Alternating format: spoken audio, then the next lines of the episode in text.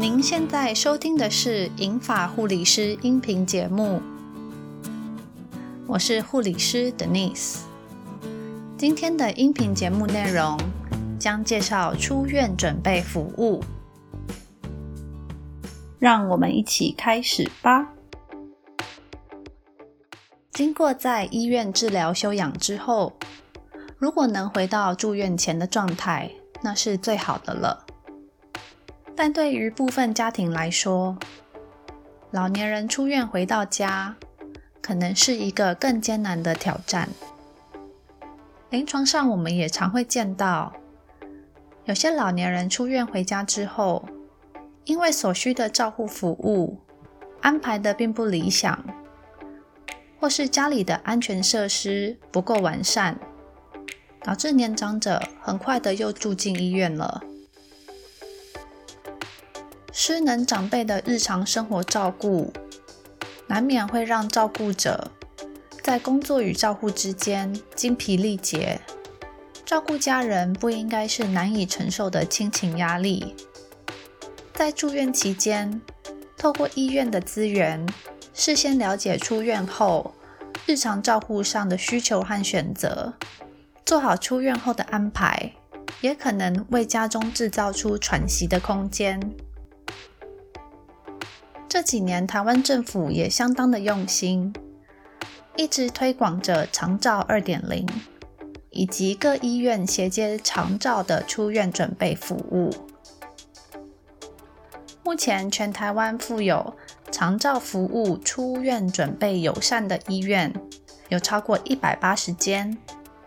这些医院的名单将会呈现在银发护理师网站的内文里面哦。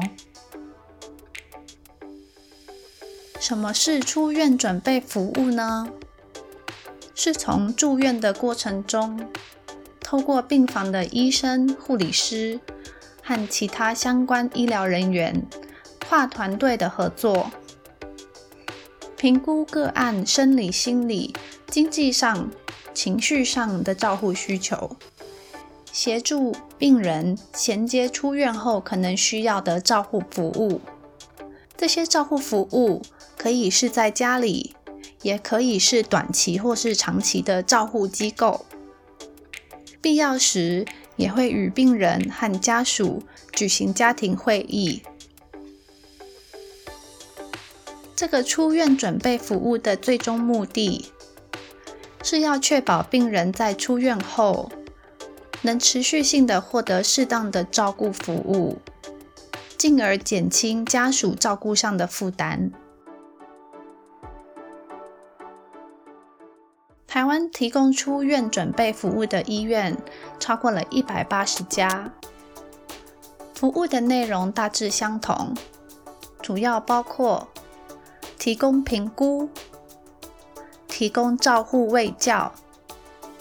协助申请、协助转介、提供社会资源、协助取得服务。这些名词听起来都很类似，但因为每个住院病人的情况都不一样，所以提供的服务内容就变得相当的广泛。以下会简单的介绍较常见的例子和项目。卫教的提供主要是针对病人及照顾者对于疾病的了解、照护技巧的教导。最常见的就是由病房单位的护理人员提供管路或是伤口的照护卫教，需要的话也会转介院内的医疗资源，像是营养师、药师、呼吸治疗师、复健师等等。例如，因为血糖控制不好，造成糖尿病足部溃疡而住院的个案，可能就会转介由营养师来了解。个案平时的用餐习惯，也会针对家里主要做饭备餐的人员，提供正确的糖尿病饮食资讯。在住院期间提供评估，如果返家照顾有需要医疗器材的租借，像是助行器或氧气机。又或是需要增设家里的无障碍设施或厕所扶手，医院也会提供相关的资源，并尽可能的协助您申请，以便出院后家里的设备能够配合老年人的活动需求。医院也会协助病患出院后机构的转介。依照需求来转介到短期或长期的照护机构，例如失智照护的机构和呼吸器依赖患者的照护机构，就会有很大的不同。也有老年人是适用于日间照护机构，医院也会协助申请衔接长照二点零的服务项目。像是居家医疗、居家服务，出院后医院也会以电话追踪，了解出院后返家的情形。这个服务是提供给每一个住院的病人，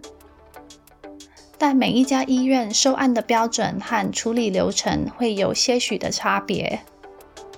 大都是会依据个案状况。针对评估量表里需求性和依赖性程度较高的来优先处理。评估量表的内容有很多的细项，以下举几个例子：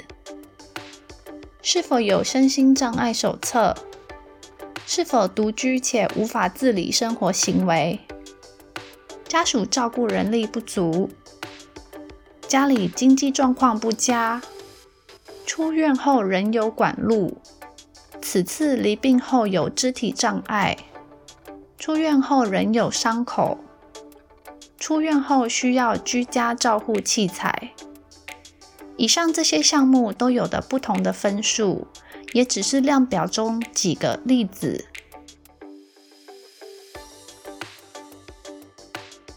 出院准备是一件需要较多时间去准备的工作。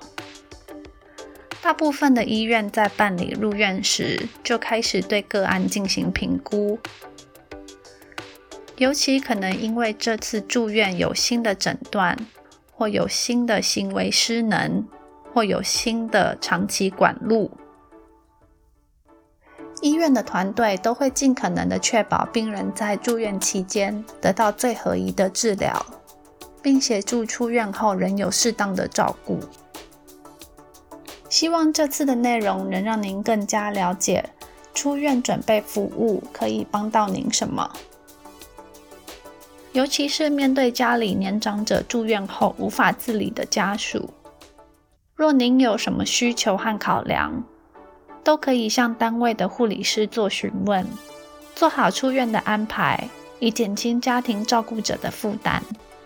这也能降低近期内再次入院的可能。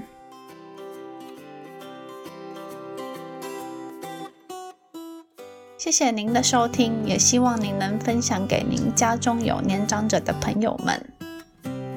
也欢迎到我们的脸书“银发护理师”粉丝专业留言，